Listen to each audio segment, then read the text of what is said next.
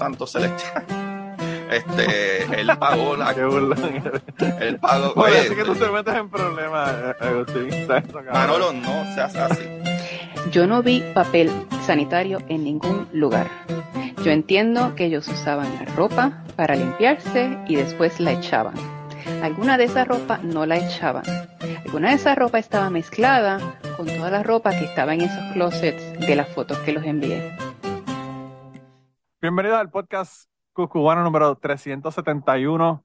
Luego de, de la debacle de tos y flema de, de Gary Gutiérrez la semana pasada, esta semana tenemos eh, otra debacle de tos y flema. tenemos a otro invitado. Yo creo que esta época del año es donde todo el mundo se enferma. Yo estaba grabando ayer con Catástrofe para Polifonía y también estaba jodida. Así que eh, esto trasciende las barreras de los, de los países y del tiempo y toda la distancia. Eh, tengo, tengo conmigo hoy a Agustín. Agustín, ¿cómo estás? Saluda a la gente que te odia. ¡Ey! Un besito ahí, mira. ¡Mua! A toda esa gente que me odia y los que me quieren, a todos. A todos los quiero un montón. Yo le dije a Gary que, que tú venías a grabar conmigo hoy y, y le dije que le dije que teníamos problemas porque le dije vas a tener que poner el filtro de cabrón porque nosotros decimos más la palabra cabrón cuando estamos grabando tú y yo que todo lo que yo digo con todos los otros invitados juntos. No le hemos dicho hasta ahora. Todavía, que esto no es parte del programa regular. No le habíamos dicho ni una sola vez. Sí. Digo, a excepción de, de, ¿verdad? Lo que tú acabas de... Lo que pasa es que yo hice, yo hice unas confesiones, yo hice unas confesiones que Agustín me dijo que me iban a costar mucho la reputación y el y- Tienes que y ir al Patreon, cabrón. sí. Eso va Ah, para ya dije el primero, ya dije el primero. Lo voy a poner en el Patreon, lo voy a poner en el Patreon. Así que patreon.com slash Mato. Esas confesiones van allá. Quizás las ponga en video porque eh, para que vean que Agustín está ahí en el, en el espacio sideral. Papi, estoy al lado de Darts. Ah, pues ¿cómo es este lado? Es que Sí. esto es Mirror, es una jodienda. Ah, aquí, aquí. Sí. Está brutal. Mira, mi hijo, mi hijo mayor, lo- los stickers que tú me mandaste de, de, de todo, ¿verdad? De la, que el que dice NASA y el otro que tiene el web eh, y toda la cosa. Eh, mi, mi pequeño los tenía en el counter y ahora que mi, que fue lo que, por lo que te estaba contando, que le compré una computadora a mi, a, a mi hijo nueva, que se le jodió la que él tenía. Eh, mi hijo mayor pasó por el counter y vio que había, estaba el sticker de web y dijo, este sticker yo lo voy a coger y lo cogió y se lo llevó por el cuarto. Mano, es que eso se lo llevan bien rápido, se llevan Sí. bien rápido. Yo busqué en mi gaveta, busqué whatever, fue lo único que encontré. Pero- Está tan brutal él- que yo no me quedé con ninguno. No, pero lo que pasa con esa pendeja, lo que pasa con esa pendeja es que él cogió el, el sticker porque él sabe que mi hijo pequeño lo va a poner en una libretita, una mierda, un papel, No, hay que, tú hay sabes. que ponerlo en la computadora. Y ¿verdad? entonces él lo va a poner en su computadora, ya tú sabes cómo es la cosa. Y él tiene un montón de cosas que yo digo, cabrón, te van a meter en un problema. Te van a... Él tiene pendejas de, de, de We Won't Go Back, de Plan Parenthood, un montón de mierda. Yo digo, mano, Ah, cabrón, de verdad que bien, eso eres un problemático. bien. Sí, pero en Kentucky tú sabes que eso, Kentucky eso puede ser muy difícil. Pero yo tengo el sticker más duro que no lo he pegado en mi computadora todavía. Ah, Digo, tengo uno, cubano, tengo uno, tengo cubano. uno. Déjame ver si se ve aquí. Mi computadora. A ver si no se cae la llamada. Y Sí, mira bien, arriba. Ah, tiene el redondo. Ahí está. Eso lo consiguen este- también en patreon.com slash Manolo Mato, consiguen los stickers de Cucubano. Pero este nuevo no, porque mi computadora tiene como siete años conmigo también. Loco, mira mi computadora. Es una laptop de las gorditas. Sí. Es una EliteBook. ¡Wow! De ese tipo guapo. Sí. Pero tengo como siete años con ella y, a- y tarda como 10 años en subir, pero a la que sube funciona. So, por eso es que ni este, ni este le he pegado todavía. Sí. Para, para, para la próxima, para cuando, para cuando muera. Ya sabes que ya le estás dando, ya le estás dando la, la predicción de que va a morir tu, tu computadora. Mira, Está pero eh, tú me dijiste que me, ibas a- me ibas a contar algo y por eso empezamos a grabar. Cuéntame. Eh, Ya se te olvidó. ah, sí, sí, sí. No, porque estábamos hablando de, de la cuestión de la gente académica.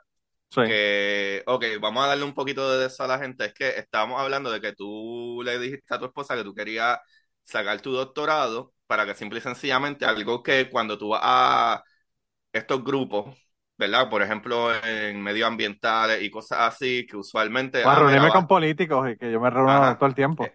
Eh, Exacto, cuando tú te reúnes con políticos o cuando uno llama o cuando uno está presentando, en mi caso, que hago presentaciones, te preguntan, oye, me ha pasado, la otra vez un, un, un papá de, tra- trajo unos chamaquitos de high school y el señor y la esposa estaban, y ellos después de mi presentación estaban súper pompeados, diantre, qué brutal, para aquí, para allá, whatever, pero ¿qué tú haces? Tú eres ingeniero, esto, ah". y yo dije, mira, no, yo no soy ingeniero, yo no soy nada de eso, yo soy comunicador científico. O sea, mi, mi Yo soy un, un estudio fucking nerd, un fucking nerd. Yo soy un Ajá, yo fucking soy un nerd. freaking nerd y pues yo envié mi información a NASA y NASA dijo, ah, mira, este tipo sabe lo suficiente para comunicar ciencia. Y me dieron el título de, de embajador, ¿verdad? Del sistema solar de NASA. Ellos te hacen Y una es prueba, ¿cómo es, cómo es el asunto? ¿Te dan un examen o cómo hacen? Eh, no, mano, tú tienes que enviar un montón de información de todo lo que tú haces, lo que has hecho. En mi caso tengo obviamente libros eh, claro, de sí. comunicación científica. Eh, tú sometes personas a los que ellos llaman. Yo pensé que no llamaban y de momento como dos meses después amigos míos me textearon, mira, me llamaron de NASA. Este, no solo eso, ellos te hacen un cuestionario de, ah, eh, como que, que tú piensas al respecto de esto y esto. Ah, ¿por qué tú crees que ¿verdad? La raza humana debería de, ¿verdad? De enfrentarse a estos cambios y qué sé yo qué caramba, ¿verdad? Ellos te hacen sí un medio cuestionario de, de cómo, Hmm. I don't know, como son más de 50 preguntas probablemente. Sí, y me, Este, imagino también para, para hacer un assessment de cuán interesado Objetivo. estás en que se sigan haciendo eh, investigaciones en el espacio y toda la cosa también, porque ajá, hay gente que yo los escucho, hay gente que yo los escucho como mi hermana, me dicen, ay, ¿para qué carajo uno va a eh, querer ir a Marte? Si, tú sabes, piensan que no tiene, no tiene sentido, y yo le digo, mira, el bolígrafo que tú estás usando para escribirle el cheque, ese bolígrafo no se Es hubiese inventado invención. si no hubiésemos ido a la luna, tú sabes. Entonces, pues, tú sabes, no es solamente asuntos de que tú vas a ir a, a otros planetas, es que todo esto, mano, o sea, los satélites, Tecnología. los satélites, todo el mundo usa teléfonos celulares ahora, y los satélites están en todos lados por eso, o sea, eh, pues, eh, Mano, toda la tecnología. Ahora mismo, todo el mundo, los que son, ¿verdad? Todos los que creen que la Tierra es plana, pueden hacer su post gracias a... Ahí está mi esposa aplaudiendo, porque algo tiene que haber pasado en el juego de fútbol. Hopefully no salió en la grabación, no sé. Vamos a la chotea. No Salió, salió, pero está bien, no hay problema. Pero anyway, este, incluso eso, hasta el mismo internet que ustedes utilizan, la gente que no cree en ciencia para postear sobre sus cosas en contra de la ciencia, es gracias a la ciencia. So, Claro. bueno, pero, anyway. Pero anyway, a vida. fin de cuentas, virando para la historia, este, Manolo dijo que él preferiría tener un doctorado solamente para eso. No porque le haga falta, no por el dinero, X, X. Oye, en mi caso, ya yo soy comunicador científico, me daría un boost de que, ah, mira, este tipo tiene un master's o whatever, o lo que sea, pero incluso lo que te iba a decir de la historia es de que eh, a mí me llamaron hace unos meses, digo, no me llamaron, me escribieron, eh, de un programa de, de comunicación científica también, pero de España. Y yo participé junto a ellos en ese Yo lo programa. escuché, yo lo escuché. Ajá, pues a- después de ese programa que yo pues tomé parte de su grabación y lo utilicé, pero después pues yo sigo haciendo mis capítulos, pero varias veces me presenté con ellos, pero este muchacho que es ingeniero eh, eléctrico y trabaja con energías renovables, pero este otro chamo, que él es el de España, y este chamaco que es un astrofísico de Chile, eh, pues ahí yo me doy cuenta que la academia, la gente académica es bien celosa con estos detallitos de cuál es tu título. Y, mano, desde el día uno, incluso yo sabiendo la información, yo podía haber dicho parte de la información y le decía, sí, pero eso depende de tal cosa. Y si tú le preguntas, ¿pero de qué depende? No, es que no es necesariamente así. Pues dime, ¿por qué carajo no es necesariamente así? Ah, es que así no funciona. Pues puñeta, dime por qué así no funciona. Y incluso eh, hace como un mes atrás salió una, una noticia de que la gente que se ganó el premio Nobel de física, por física cuántica, se lo ganó por la teoría, ¿verdad? O el teorema de Bell, que hablaba de la, ¿verdad? De las partículas. Tú puedes tener dos partículas y tener una partícula aquí en el planeta Tierra y otra partícula que esté entrelazada y enviarla a, a cientos de años luz y el entrelazamiento, ¿verdad? Entre esas dos partículas, si una de las partículas, cuando tú la observas, eh, colapsa, ¿verdad? Eh, eh, la, eh, el función, la función de onda y la partícula hace un spin up o un spin down. pues, ¿qué sucede? Si la que cuando la migraste hizo un spin-up, ya, de, en ese mismo momento, la partícula que está a 100 años luz de distancia, tú sabes que es spin down. Pero antes de tú observar, la partícula no sabe si es, va a hacer una rotación para arriba o para abajo. No se Sí. sabe. O sea que esa información viajó cientos de años luz instantáneamente. También. Me dormí. Perdóname, ¿qué Ah. pasó? ¿Cómo, cómo fue? que me- Pero anyway, estábamos discutiendo de esa mierda y él decía, no, porque es que las partículas son una cosa y otra. Y yo, cabrón, es que todos los físicos piensan que las partículas son ondas o puntos Sí. o pueden ser, este, ¿verdad? Distorsiones en el campo. Ah, es que Oh. yo no las veo así. Pues explícame por qué carajo tú no las ves así, porque yo que no soy, eh, no tengo título universitario, no puedo decir canto de cabrón. No, me una, eh, una cosa, y la otra me- es que tú estás, tú estás citando a un montón de gente que están diciendo eso, ¿entiendes? O Ajá, sea, ajá. o sea, realmente tú estás en contra de un consenso. ¿Por qué estás en contra de ese consenso? Eh, Explícame tu punto. sí, sí, sí, sí. No, eh, Pero nada, el punto en general es que sentí que el pelabicho, ya, ya se jodió el capítulo, pero sentí que la persona, para mí, alguien que yo admiro mucho es, es, es Carl Sagan, que actually su cumpleaños fue hace unos días atrás, unos fue- días atrás, sí. y cumplió 88 años, si no me acuerdo, si hubiese estado vivo.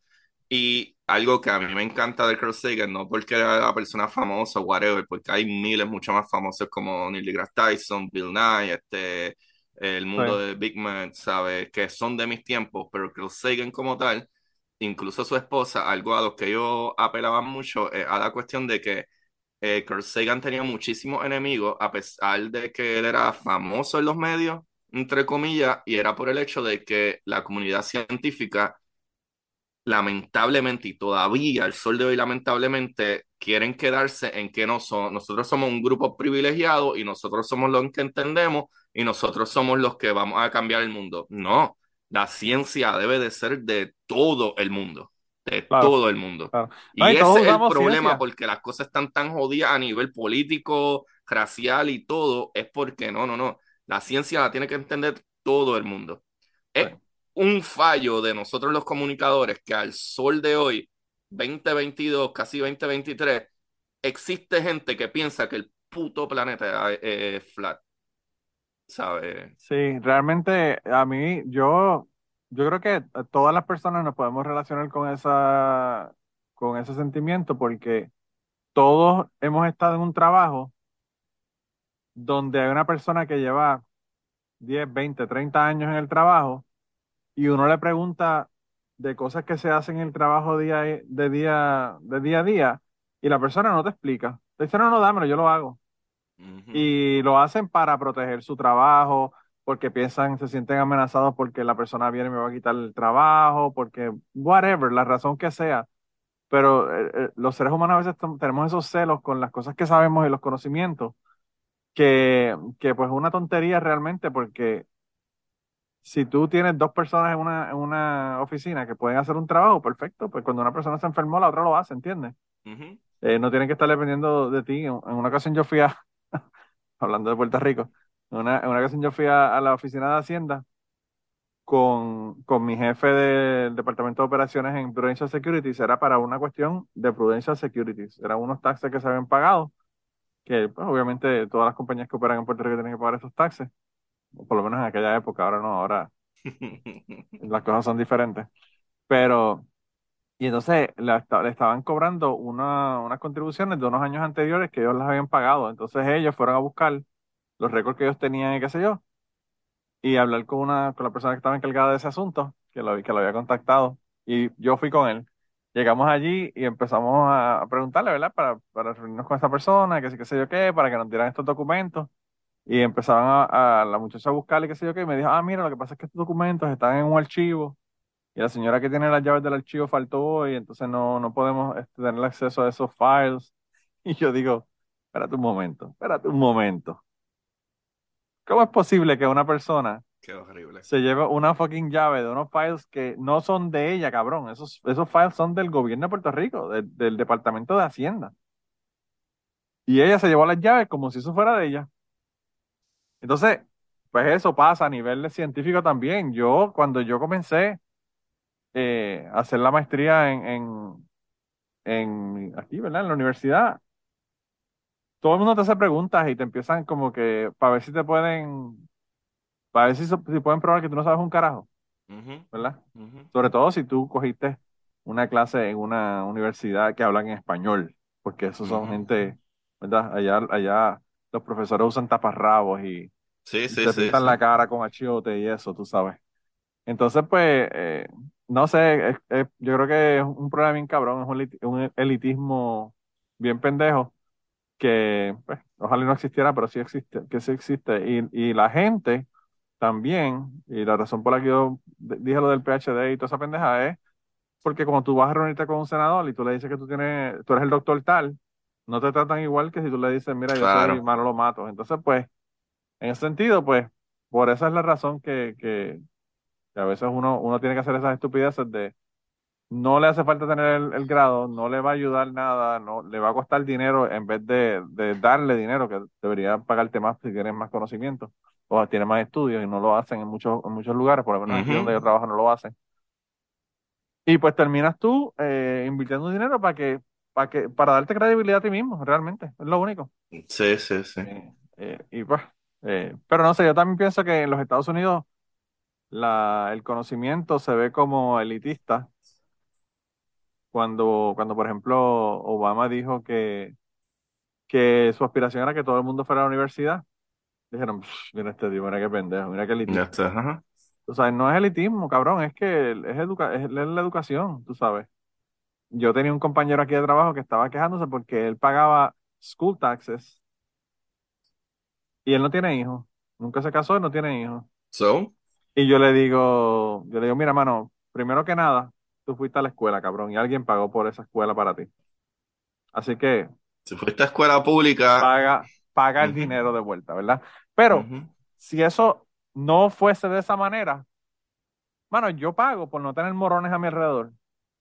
Porque si hay más gente educada a mi alrededor, voy a tener que tener menos problemas y menos, y menos, menos una úlceras, mejor úlceras, sociedad.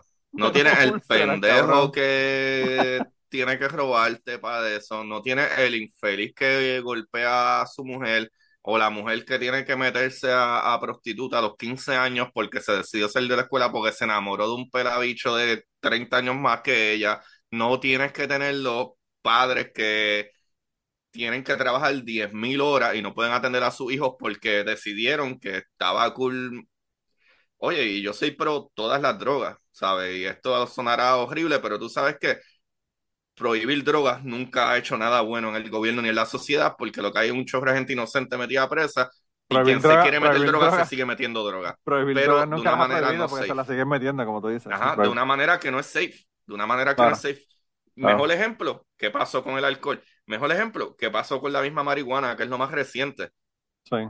¿Sabes? Nadie se muere de, de, de, de meterse en un feeling, tú sabes, y igual, obviamente todo, todo en exceso te hace daño, todo. Hasta beber agua en exceso te hace daño, te puede joder los riñones anyway, Sí. ¿sabes? Pero e- e- esa es la cuestión, lo que tú dices. A mí me parece increíble que todavía el sol de hoy tú tienes personas que, y yo creo que uno de los peores errores en la educación es incluso no es solo que tú aprendas de cómo funciona el sistema solar o cómo es que tú puedes manejar una cuenta de cheque. Es la cuestión de que mientras más información tú tienes, tú piensas de una manera más objetiva. So, si No, tú y, a piensas de una más, manera más objetiva, mejores decisiones, vas a tener mejores eh, decisiones. exacto, eso está atado de la mano. Si tú piensas de una manera objetiva, porque tienes más información eh, eh, a tu alcance, o por lo menos tiendes a escuchar más información, te das cuenta de, ah, wow, cuántas veces yo me equivoqué y mira, ahora conozco esta información. Tal vez debería de escuchar esta nueva información antes de encojonarme con la situación para entonces obtener esa información, compararla con la información que tengo ahora y decir, tú sabes que sí, estabas mal como quiera tú, pero está bien, ahora tengo nueva información que entonces añade a mi conocimiento y le da más fuerza a mi punto de vista. Pero no, no, Claro. no. Hoy en día todo el mundo es, no, no, no, no, no, no. Eres un abusador, o eres racista, o eres un del patriarcado, o eres de, no, tenemos que escucharnos. Esa es la única manera de funcionar, porque Claro. ese es el problema de todo, lo que es el racismo, lo que es el machismo, lo que es whatever y tengo amistades que quiero un montón, pero incluso hasta en el movimiento feminista, tú no puedes decir, ah, que se jodan los hombres. No, es que ese es el problema. Es que tienes que educar a los hombres. Ese es el problema, que los hombres son hombres. Pero dile al hombre lo que tú sientes, dile al hombre lo difícil que es, dile al hombre, tú no puedes decir, ah, que se echaben los hombres, para el carajo los hombres, nosotros somos suficientes. Yo sé que ustedes son suficientes, pero sea hombre, sea mujer, o sea quien tú seas, tienes que vivir en una sociedad y eso es algo de hace 10.000 años atrás que se dieron cuenta de que, ah, cómo funciona mejor la, la, humanidad en civilizaciones, en sociedades, en construir casas, no correr de, de, de verdad, de caverna en caverna, o no casar entre dos, si casas entre diez, es mucho mejor que casar entre dos, porque tienes menos, más probabilidad de que el león no te mate para el carajo, ¿sabes? Funciona en grupo, pero Ay, ah, yo he escuchado una, entrevista que hizo, le hizo Bill Maher en el episodio hace una semana o dos a un tipo que escribió un libro sobre eso, sobre que ahora, por estar, como las mujeres han estado jodidas por tanto tiempo, han estado minimizadas, menospreciadas, todas las cosas, de eso no hay ni que decirlo, solo sabemos, ¿verdad? Todos, todos los discrímenes y todas las cosas que han sufrido las mujeres, desde votar hasta you name it. Bueno, eh, acaban de quitar más derechos otra vez. Hace dos meses, tres meses atrás le volvieron a quitar derechos de nuevo. Sí, pues este, él, él estaba diciendo que por la sociedad estar tratando de compensar ese problema, pues entonces han creado lo, lo opuesto.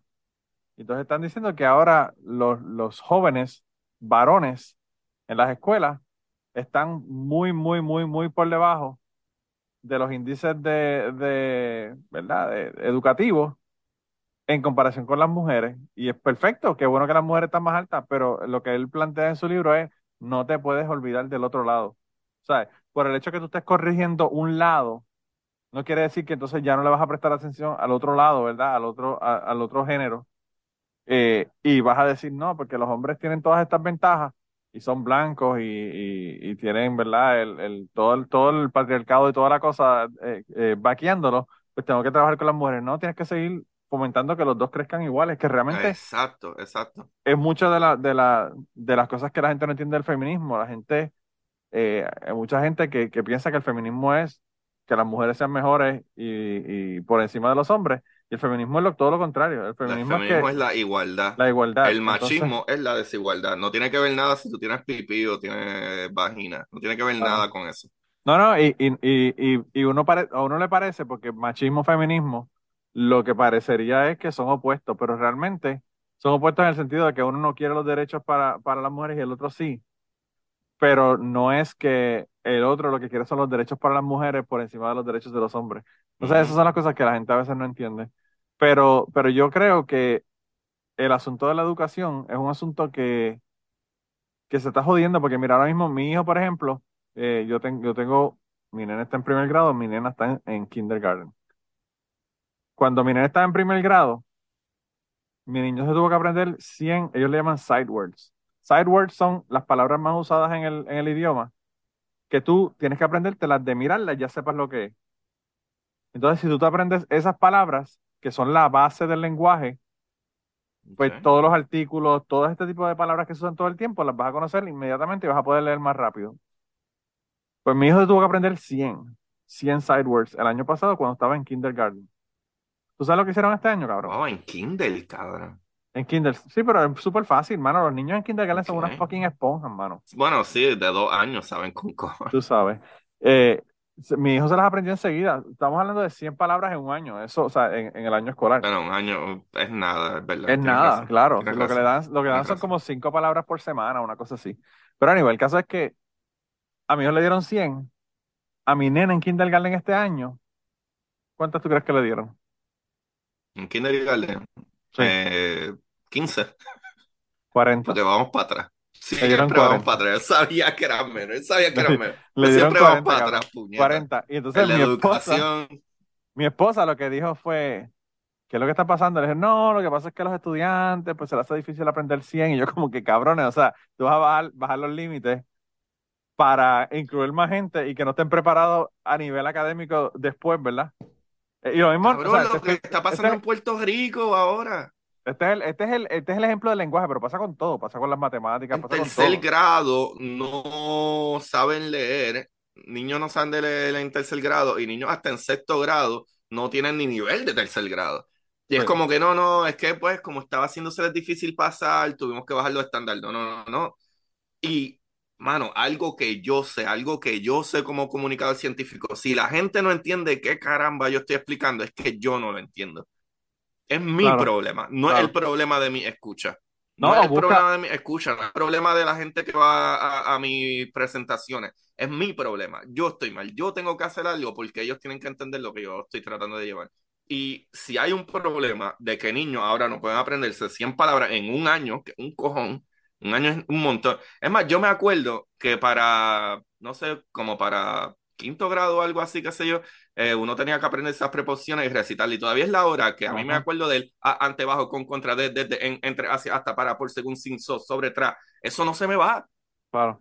Y parece Claro. una, ah, diablo, que acabo de decir disparate. No, no, no, es, es que, y eso fue como en quinto grado, de quinto grado, pero tú sabes que mi maestra buscó la manera, y maravillosa, yo estudié toda mi vida en escuela pública, Claro. maravillosos maestros, so, es cuestión de que, ah, si hay algo malo, no es culpa de, ¿verdad?, de- del estudiante o que no, es que hay que bajar los estándares, no, no, no, es que tenemos que buscar la manera de empujar eso. Sí. Pues mi, mi esposa lo que dijo fue perfecto, que le, que le pidan 40 y nosotros le enseñamos 100 si tenemos todavía las tarjetas de, las- de las palabras de mi, de mi, de mi hijo. Pero el problema es que mucha gente no, o sea, mucha gente tiene su primer hijo y piensan eso es lo normal, eso es lo que se, se, se da en kindergarten, tú sabes. Entonces tú problema. dices como que wow, eh, está cabrón. Mi esposa dijo que ella trabaja en la, en la escuela intermedia y me dijo que llegaron un chorro de chamaquitos a sexto grado que, que la mitad de ellos están en educación especial o están en educación eh, ayudándole en algunas áreas de las clases porque no, no tienen el grado para estar en sexto grado. Entonces ella lo que dice, ¿qué carajo están haciendo en la escuela elemental, tú sabes? Y en vez de, en vez de arreglar la situación, lo que hacen es que dicen, ah, no, no, vamos, en vez de 100, vamos a dejarle para que aprendan 40. Vamos a 40 ser más palabras. suaves con ellos. Vamos a darle cintas de participación a todos, ¿no? Sí. Así no es la vida real.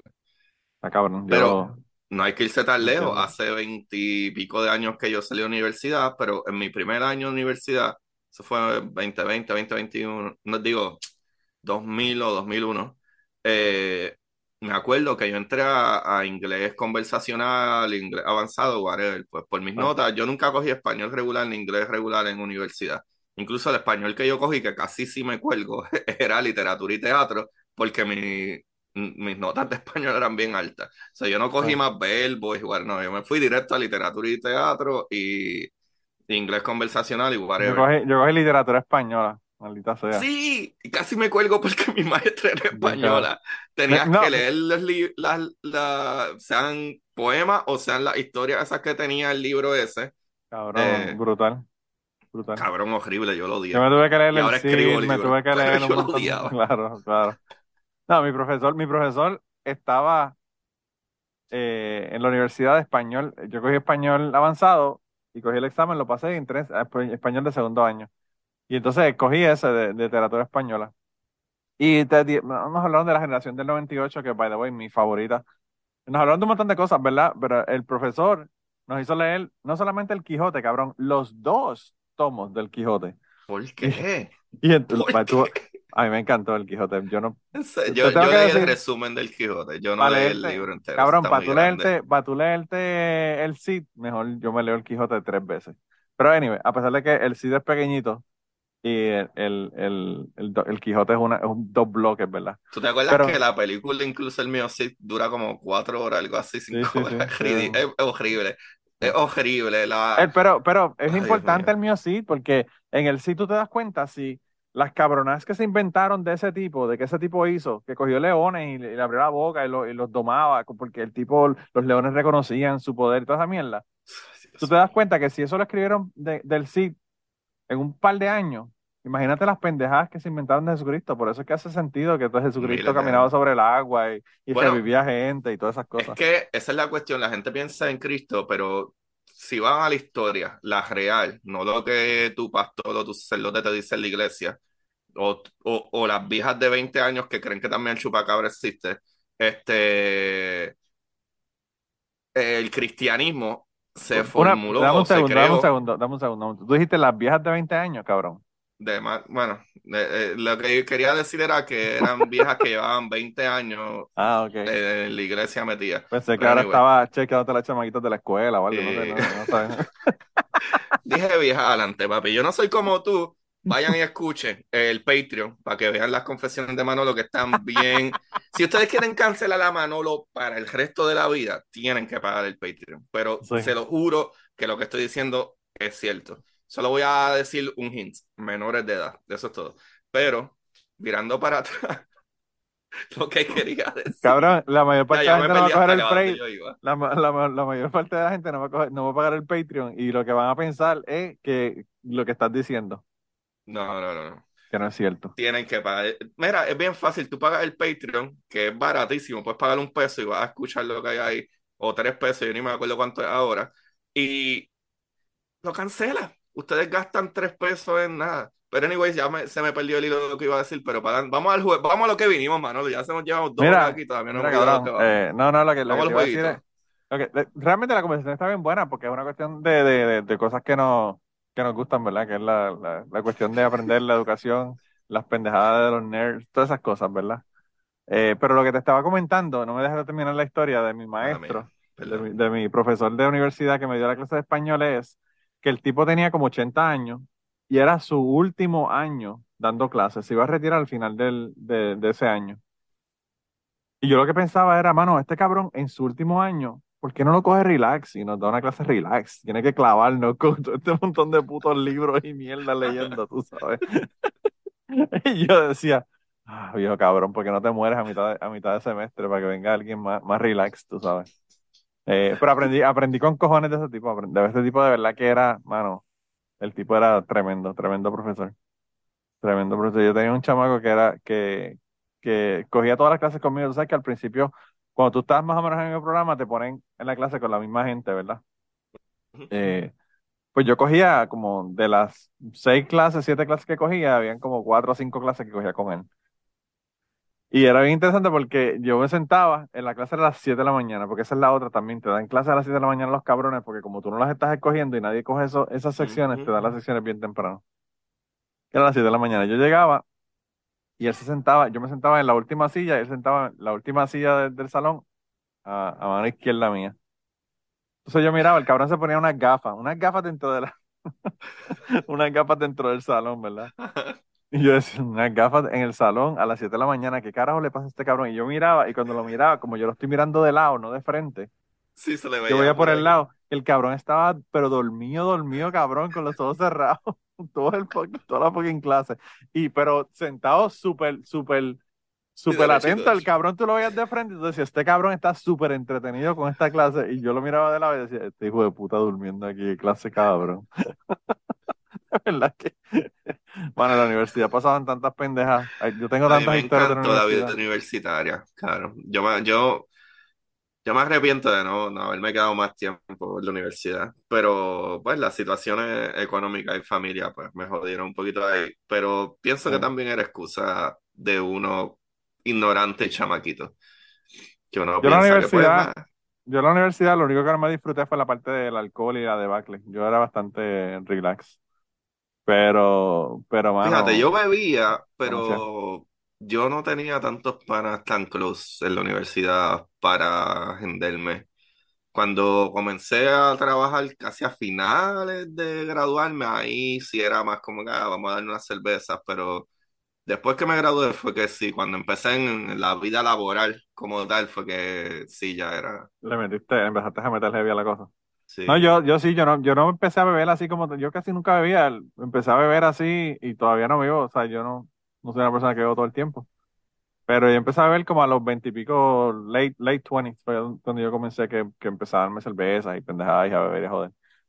Mira, no, lo que, lo que yo quería hacer, Agustín, es que yo sé que tú tienes un montón de historias y, y a veces uno, el problema de las historias es acordarse de las historias, ¿verdad? Sí. Eh, ¿qué es lo que, ¿verdad? ¿Qué es lo que, no sé, yo, yo estoy escuchando un, un podcast, by the way, yo estoy pensando hacer esto para Patreon.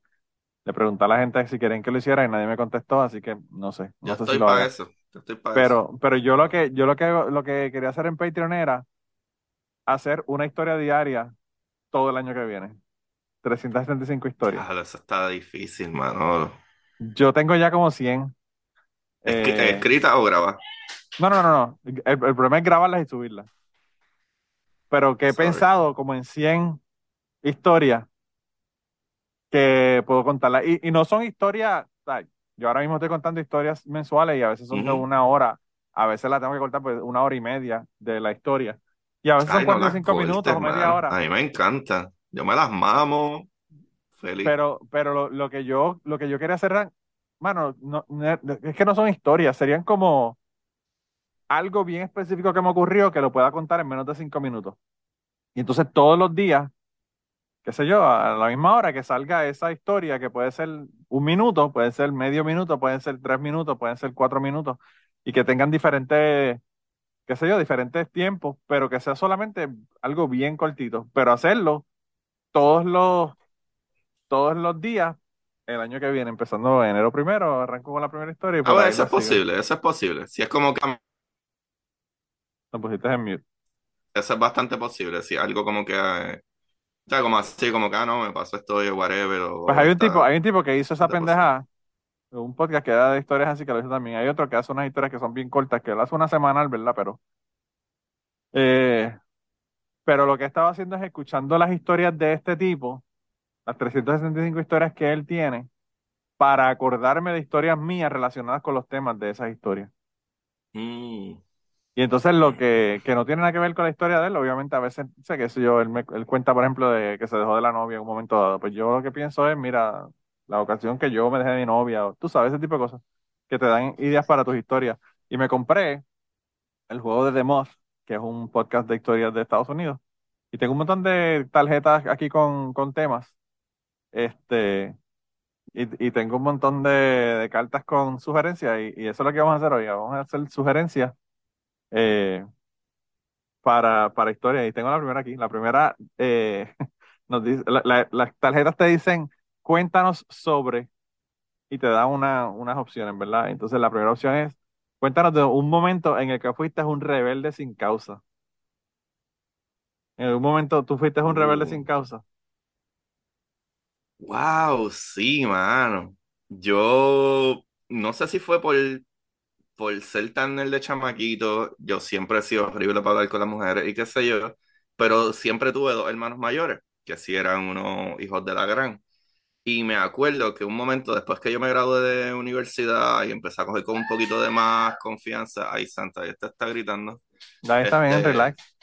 pues después de que cogí esa confianza y de antes que tendría que irme un poquito en que mis padres eh, fue bastante crical cuando yo era chamaquito en cuestión de mi país era abusivo entre partes. Se fue cuando nosotros teníamos como digo yo tenía 14 años. Era mi mamá siempre tuvo problemas psicológicos eh, y llegó un punto de que obviamente ya de los 14 o 15, pues nosotros tuvimos que mantener la casa. Nosotros íbamos a trabajar, firmamos cheques para tratar de sobrevivir y mi mamá siempre ha estado médica y mi papá no estaba.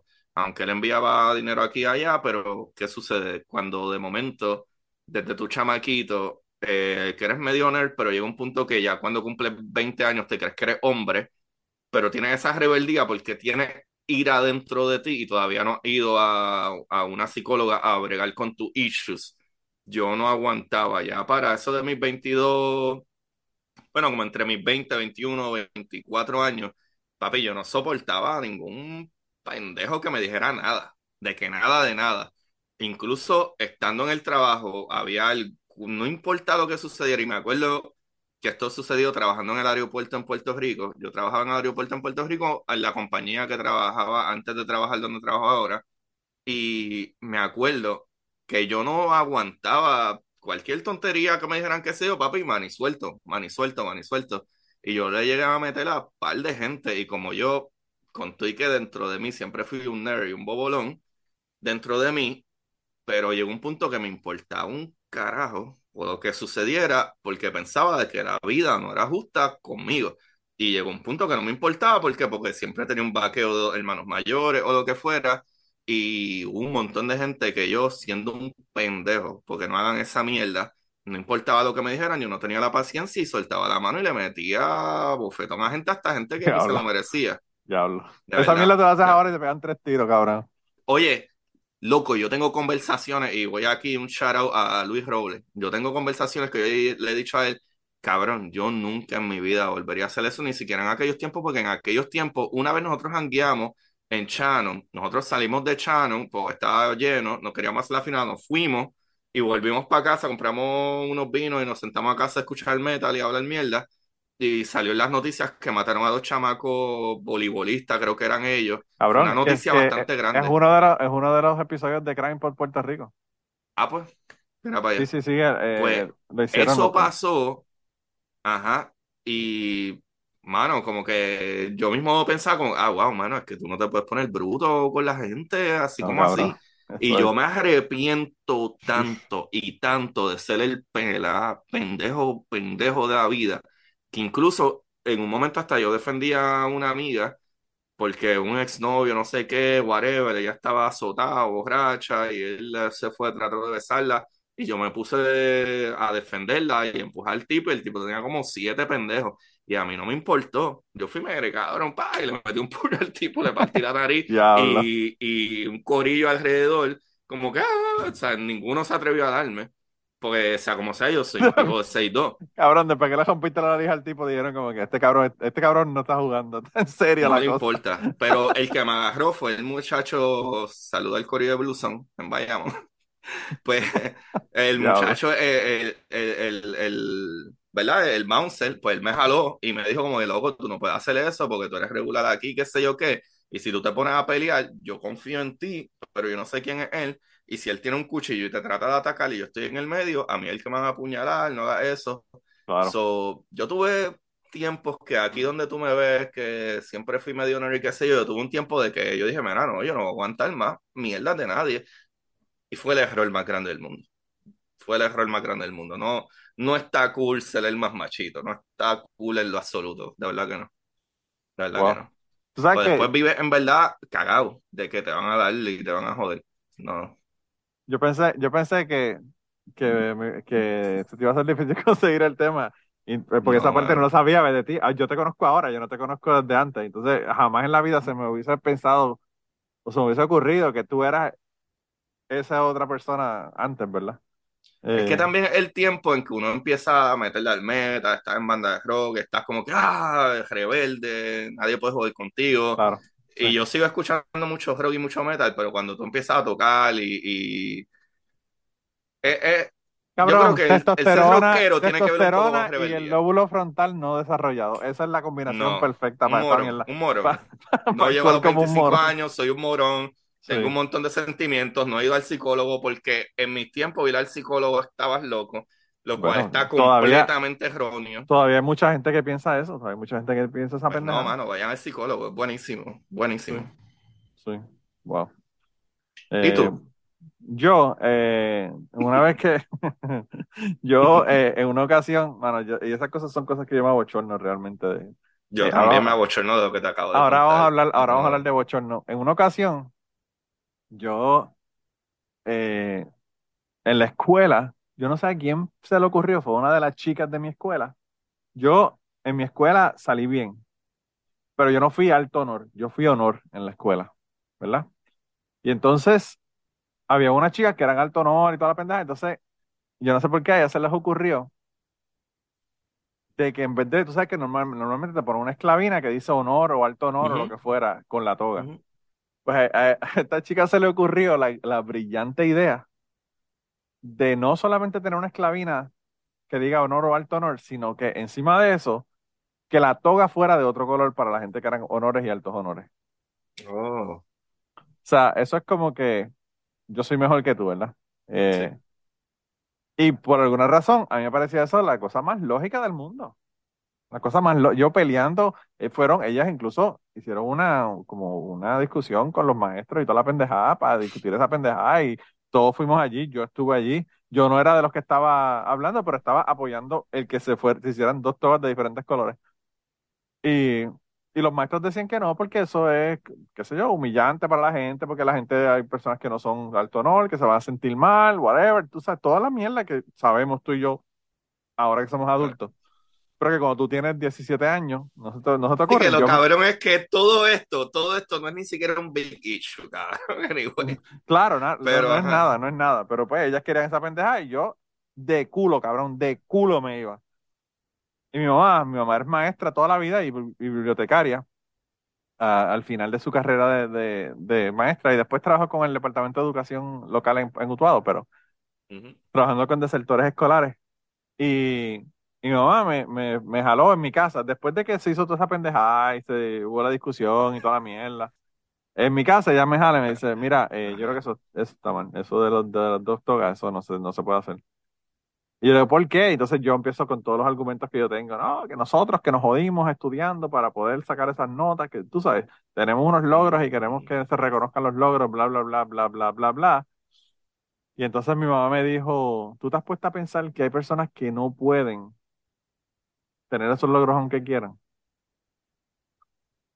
Y, y yo le dije, no, porque pues quizás necesiten tener más esfuerzo para lograrlo, pero puede que lo logren, o sea, pueden lograrlo. Esa es, es- es mi, quizás es una, es una, es una, es una idea pendeja en el sentido de que eso es wishful thinking, eso es lo que tú crees, que todo el mundo tiene las posibilidades, porque eso es lo que te dicen. You can be anything. Tú puedes hacer lo que te dé la gana, tú puedes ser lo que tú quieras si te lo propones. Toda esa mierda que te, que te dicen, ¿verdad? Hay gente que por más que se proponga las cosas por más que trabaje, no las van a poder conseguir. Aparte de que tiene un nivel de suerte, que es lo que yo le comentaba a Gary Gutiérrez en el episodio pasado, el hecho de que yo esté aquí trabajando, en la planta que estoy trabajando, casi sin trabajar, eh, mano, tiene un nivel de suerte tan cabrón, porque, ¿sabes? No, no, a mí no me lo dieron porque yo estudié, a mí me lo dieron porque yo estudié, porque el tío de mi esposa trabaja en, en la planta, por un montón de otras cosas también. Mano, o sea, la suerte mayor es que, la suerte mayor es que me casé con una boricua, me mudé para aquí y aterricé aquí para poder trabajar en esta planta. Que, que uno piensa que puede ser algo negativo, porque me divorcié, pero pues realmente mira dónde, dónde estoy ahora, ¿verdad? Pero anyway, el caso fue que ella me dijo eso. Entonces, ella me dijo, no, hay personas que por más que estudien y por más que trabajen y por más que se esfuercen, no van a poder lograr eso que tú quieres. Y el tú tener una toga diferente, de otro color, es básicamente estrujarle en la cara que, que ellos nunca van a poder tener esa toga de otro color, ¿verdad? Y al fin y al cabo, las togas no se hicieron, eso unilateral- unilateralmente la escuela dijo que eso no se iba a hacer, que los honores se iban a reconocer con los altos honores y los honores, como siempre con las esclavinas y sin las, y todos tuvimos la misma toga del mismo color. Y mi mamá se murió, mi mamá se murió, qué sé yo, yo me gradué en mayo, se, graduó- se murió tres meses después de haberme graduado. Yo estaba en mi segunda semana, en mi primer año de universidad cuando mami se murió. Oh, wow. Eh, la historia está en un episodio que se llama 4 de septiembre, eh, en, el back catalog, como dicen. No inglés. escuchen, no lo escuchen. Van a Eh, llorar. Pues No lo el caso, escucho. el caso es que mami se murió Igual que el de la mochila azul, no lo escuchen. También van a llorar. Eso es de Patreon, eso es de Patreon. Estás promoviendo mucho el Patreon mío hoy. Sabes que está Eh, bien, cabrón, el Patreon con más cosas que tú vas ahí.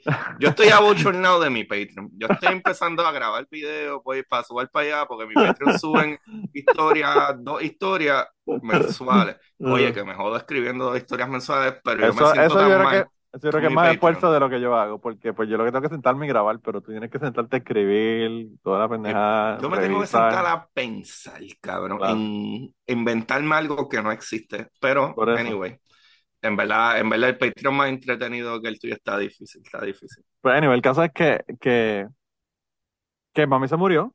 Yo hice mi bachillerato.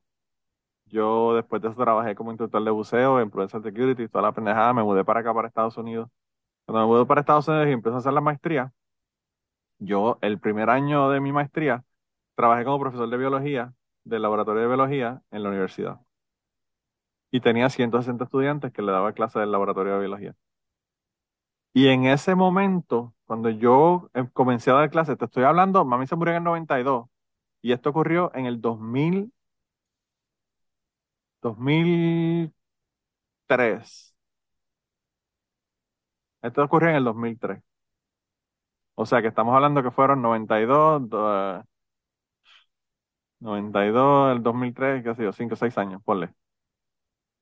Eh, me van a decir que soy bruto porque no puedo hacer la matemática tan sencilla, pero bueno, que se joda. ¿Pero qué tú quieres? ¿Tirar los años atrás que fue esto? No, no, no, no, no, no, lo que, lo que del 92 al, al, al año 2003, eh, estamos hablando que son que 11 años. Pues en, en esos 11 años, mami estaba muerta todo ese tiempo. Yo seguía pensando que la gente seguía, que la gente podía tener, trabajar para, las, para lograr las cosas que quería, ¿verdad? Y no fue hasta que yo comencé a darle clases a la gente que yo me di cuenta de que había gente que por más que yo me esforzara, no iban a entender los conceptos y las cosas que yo les estaba explicando. Oye, y por más que ellos se esforzaran también. Tampoco, tampoco, claro. Eh, pero, pero a lo que me refiero es que yo, hubo, hubo estudiantes que yo me senté con ellos, hubo una, un, un estudiante mío que yo me senté con ellos tres horas a explicarle un concepto de, que a mí me parecía súper sencillo, del, del nivel de pH en el agua, que con la temperatura sube y baja y, Ujú. y por qué y toda la cosa. No hay forma, al, al nivel de que yo en un momento dado le dije, mira, mano, vete donde tu profesor y mira a ver si él te lo puede explicar de alguna otra manera que yo no te lo, o sea, yo traté de explicar eso de 15 maneras diferentes y él no lo entendió.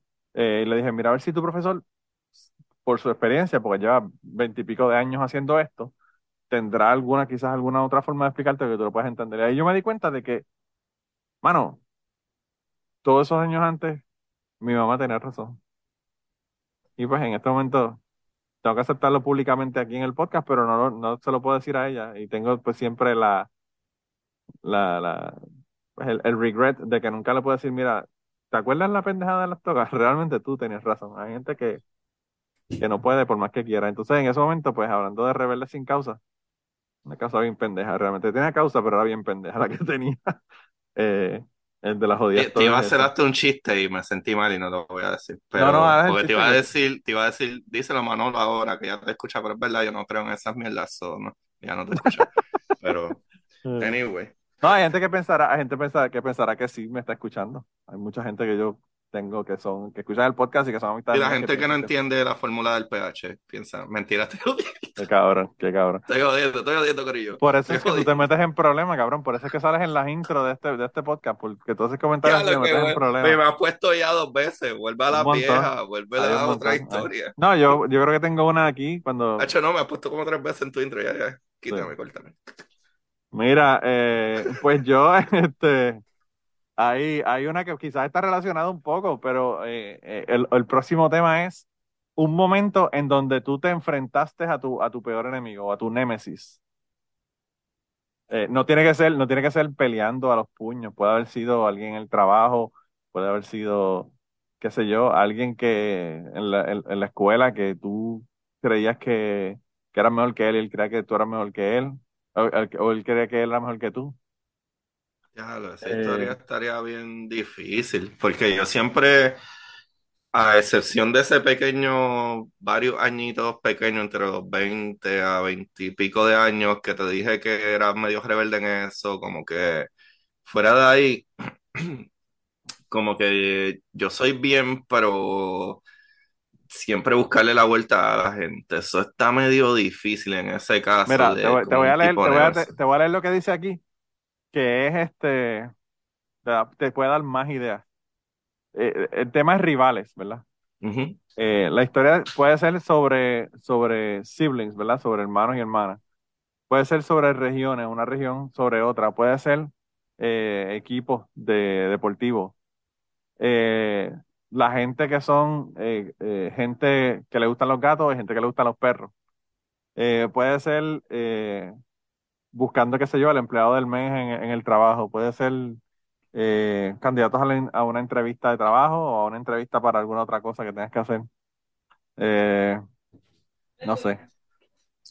Es que te puedo hablar a lo mejor del trabajo, de cosas del trabajo, pero es que yo pienso que no es tan entretenido. Ah, por Bueno, ejemplo, nosotros teníamos pues un mira, director. También podemos no, también podemos pasarla si quieres. Pásala, pásala, porque es que pienso que es un poquito medio boring de que sí, a mi director, no el gerente, no el senior manager, el director, me caía súper mal porque era un pedante de mierda y era el tipo de personas que cuando venía a hacer una reunión, era el tipo de persona que tú le hacías una pregunta y se creía tan superior que él te contestaba con otra pregunta. Y yo pienso que eso es súper ser un mamabicho.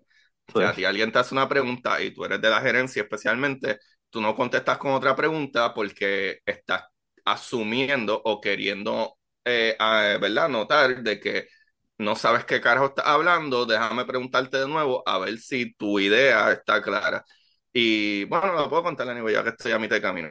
Pues este pendejo viene a un meeting porque los mismos gerentes nos habían dicho de que eh, los números que estábamos haciendo estaban, whatever, fallaron en un mes, pero no fue culpa nuestra realmente, pero ellos querían empezar a, a escribirnos, ¿verdad? Darnos cartas o whatever, incluso ya le habían dado cartas a los gerentes. Y cuando vino el director a tratar de contestar preguntas, hubieron varias personas que preguntaron y él hacía esta misma mierda que obviamente yo observando dije, pues este cabrón yo lo voy a joder porque yo sé que él me va a contestar con una pregunta. Así que yo le tiré porque él esperaba que nuestros números llegaran a cierto punto, pero depende, mi trabajo depende de un montón de cosas, de la gente, de las secretarias, de si la luz en la calle está verde, está roja, si hay tapón, si hay lluvia. Mi trabajo depende de un montón de cosas. Para los que no saben, trabajo en la calle eh, llevando paquetes, específicamente Dangerous Goods. O sea, yo estoy certificado como eh, alguien que maneja radiactivo, este, eh, que maneja Dangerous Goods, no sé cómo o se sea, O sea, que, que, los órganos, los órganos que yo vendo en internet, tú podrías ser una persona que los esté Si están en Dry Ice, si están en Dry Ice, sí. Oh, okay, y el Dry Ice pasa lo que necesita un stickercito. El Dry Ice puedes mandar cantos de cuerpo en dry ice y después que tenga el stickercito que diga en, en kilogramos el peso del dry ice, pues mientras tenga eso yo te lo poncho y, y se puede ir. La cabeza de la persona que tú quieres que llegue al sitio que tú quieres que llegue vaya. Ok, perfecto.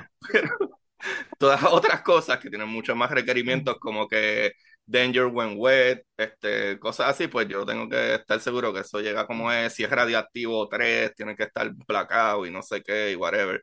Anyway, pues mi trabajo depende de eso. Y, eh, ¿verdad? Pues él decía que teníamos que hacer cierta cantidad de números y paradas de cierto tipo, y ellos pusieron un sistema nuevo que, ah, mira, este, no están haciendo los números, están haciendo esto y aquello a fin de cuentas, yo le dije, ok, yo quiero saber de tus palabras cómo tú mides eso.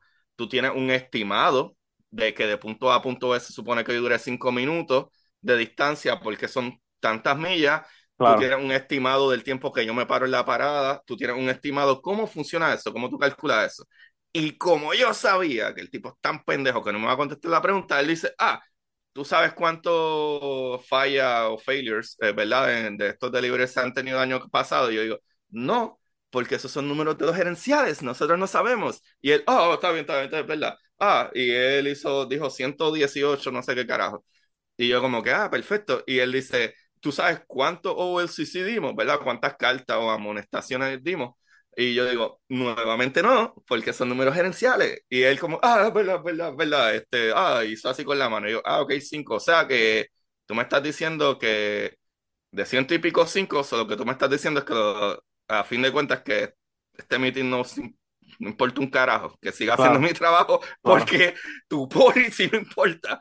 Y él, ah, no, no, no, no, no, no, pero es que era, y todo el mundo se empezó a reír y obviamente pues él se sintió como, como, ah, lo hice ver en ridículo. Cabrón, delante, de todo, el mundo, de, de todo el mundo, bien cabrón. Y lo que tú estás tratando de implementar, estúpido, no funciona. Porque menos del 1%, porque de 150 y pico, si cinco veces tú solamente vas a la gente, no es ni 1%. Claro. So, cállate la boca, vamos para el carajo aquí, bye. Yo, ahora, me, ahora me acordaste de una historia. ¿Ves lo que te digo? Que cuando uno cuenta historias, se acuerda de otras historias. Aquí había una, una gente que nosotros eh, nosotros en el laboratorio analizamos las muestras del producto que se va a vender y realizamos o, hacemos una, un certificado de análisis de ese, de ese PVC que nosotros eh, realizamos, ¿verdad? Que nosotros vendemos. Y entonces, eh, pues yo siempre tenemos problemas porque a veces había errores de data entry que obviamente van a ocurrir siempre porque siempre que una persona entra cosas en la computadora, pues van a haber errores de data entry, ¿verdad? Y entonces yo estaba hablando con, con una de las muchachas que estaban frente, al frente, ¿verdad? Que, que trabajan con la parte de venta. Y ella me dijo, me dijo, no, lo que pasa es que hay tantos errores y pues hay muchos errores que hay que corregir, todos los días se corrigen errores, que sí, qué sé yo qué. Y entonces eh, yo le digo, sí, sí, hay, hay errores. Yo le dije, ¿tú sabes cuánto, eh, cuántas, cuántos números nosotros entramos en la computadora al mes? Y ella me dice, no, no sé, no sé. Yo le digo, nosotros entramos en la computadora un promedio de 45 mil números al mes Una mierda. en la computadora, ¿verdad? Y entonces le digo, le digo, tú sabes, para nosotros cumplir las auditorías, ¿tú sabes cuántos errores nosotros tenemos que tener o cuántos errores podemos tener al mes? Y ella me dice, no. Y yo le digo, eh, pues nosotros se nos aceptan 14 errores al mes, Oh, wow. De miles de de números. 45 mil. Y entonces yo le digo, si Eso sí que es punto cero cero cero cero cero cero uno, sí, ¿no? yo, Algo yo así. le, yo le dije, yo le dije, eh, eso, si tú haces la matemática, es punto cero cero cero cero tres uno. Que by the way, no lo sabía, Tú lo- cerca, por un cero me pasé. lo acabo, lo acabo de hacer, lo acabo de hacer la- el cálculo aquí en, en la Ah, pues yo estuve cerca, me pasé por un cero, me pasé por un cero, estoy Sí. bien. Y Bueno, y entonces, como quiera fue 3-1, no fue punto 5, fue 3, no 5. So, podía sí. caer bajo el cero. So. Sí. Pero anyway, el caso, el caso fue que yo le digo eso y entonces le digo, yo no sé, yo no sé cuáles son tus estándares, pero yo creo que un punto cero cero cero tres, eh, para mí, yo lo consideraría cero errores. Cero error. Y, y la mujer nunca más, nunca más me habló de errores, nunca más me dijo nada. Cada vez que llamaba para que, que se corrigiera algo, pues yo se lo corregía, y, pero nunca me decía, no, porque es que los errores, que sí. Tú sabes, yo como que a veces la gente no sabe qué es lo que está pasando, y entonces te tratan de hacer una, te tratan de joder, ¿verdad? Pero no tienen ni puta idea de qué es lo que tú estás haciendo del trabajo. Y a esa misma mujer, en un momento dado, yo eh, le dije, ¿tú quieres un tour de la planta? Ven, porque ella estaba en la oficina. Ven un día, que tengas de una hora y yo te doy un tour de la planta para que tú veas. Y entonces yo, eh, una de, los- de, las, de las partes que hacemos de Data Entry es el número del, del vagón de tren donde se está poniendo el producto. Obviamente porque pues tiene que saber que, a qué, a qué corresponde la- el, el análisis, ¿verdad? A qué vagón de tren. Y entonces di- le di la vuelta, nosotros tenemos un carrito de golf, la llevé hasta la parte de atrás y qué sé yo qué.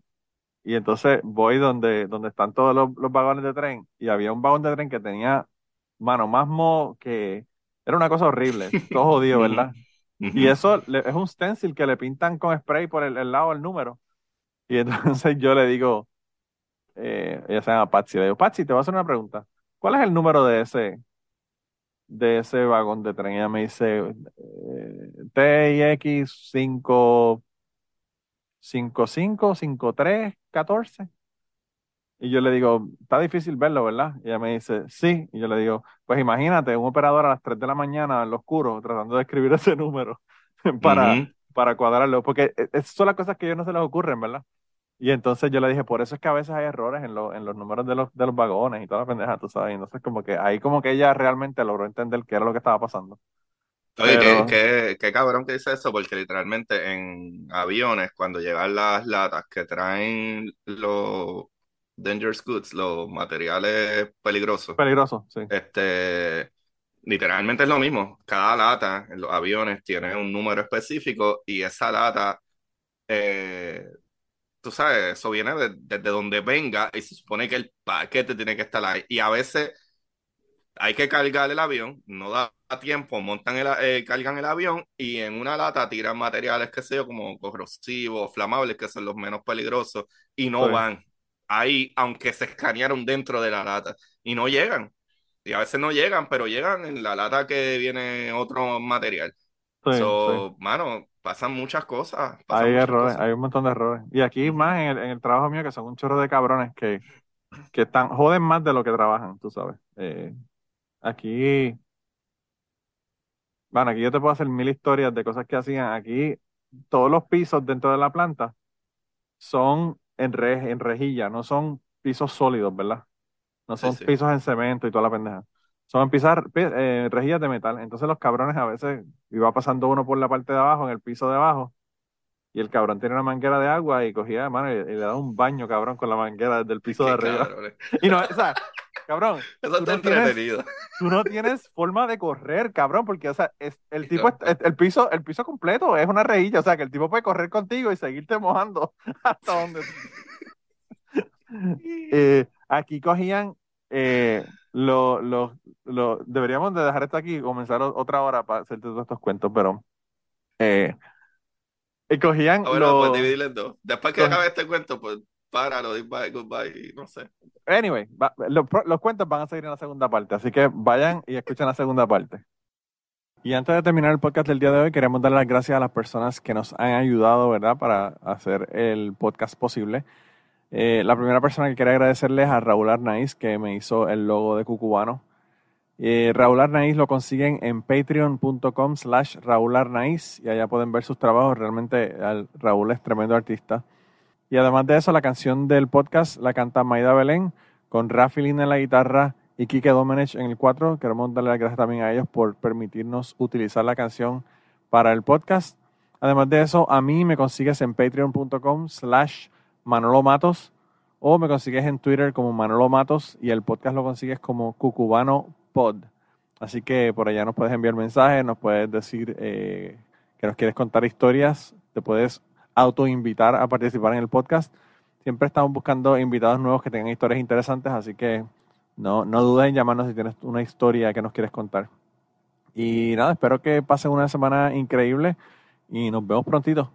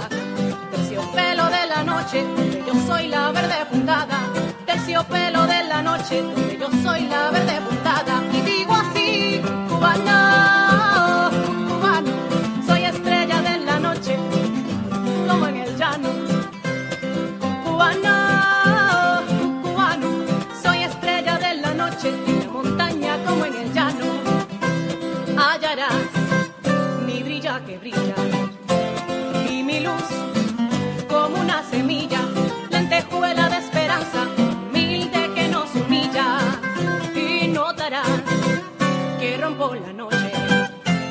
Donde voy, soy luz que te asombra.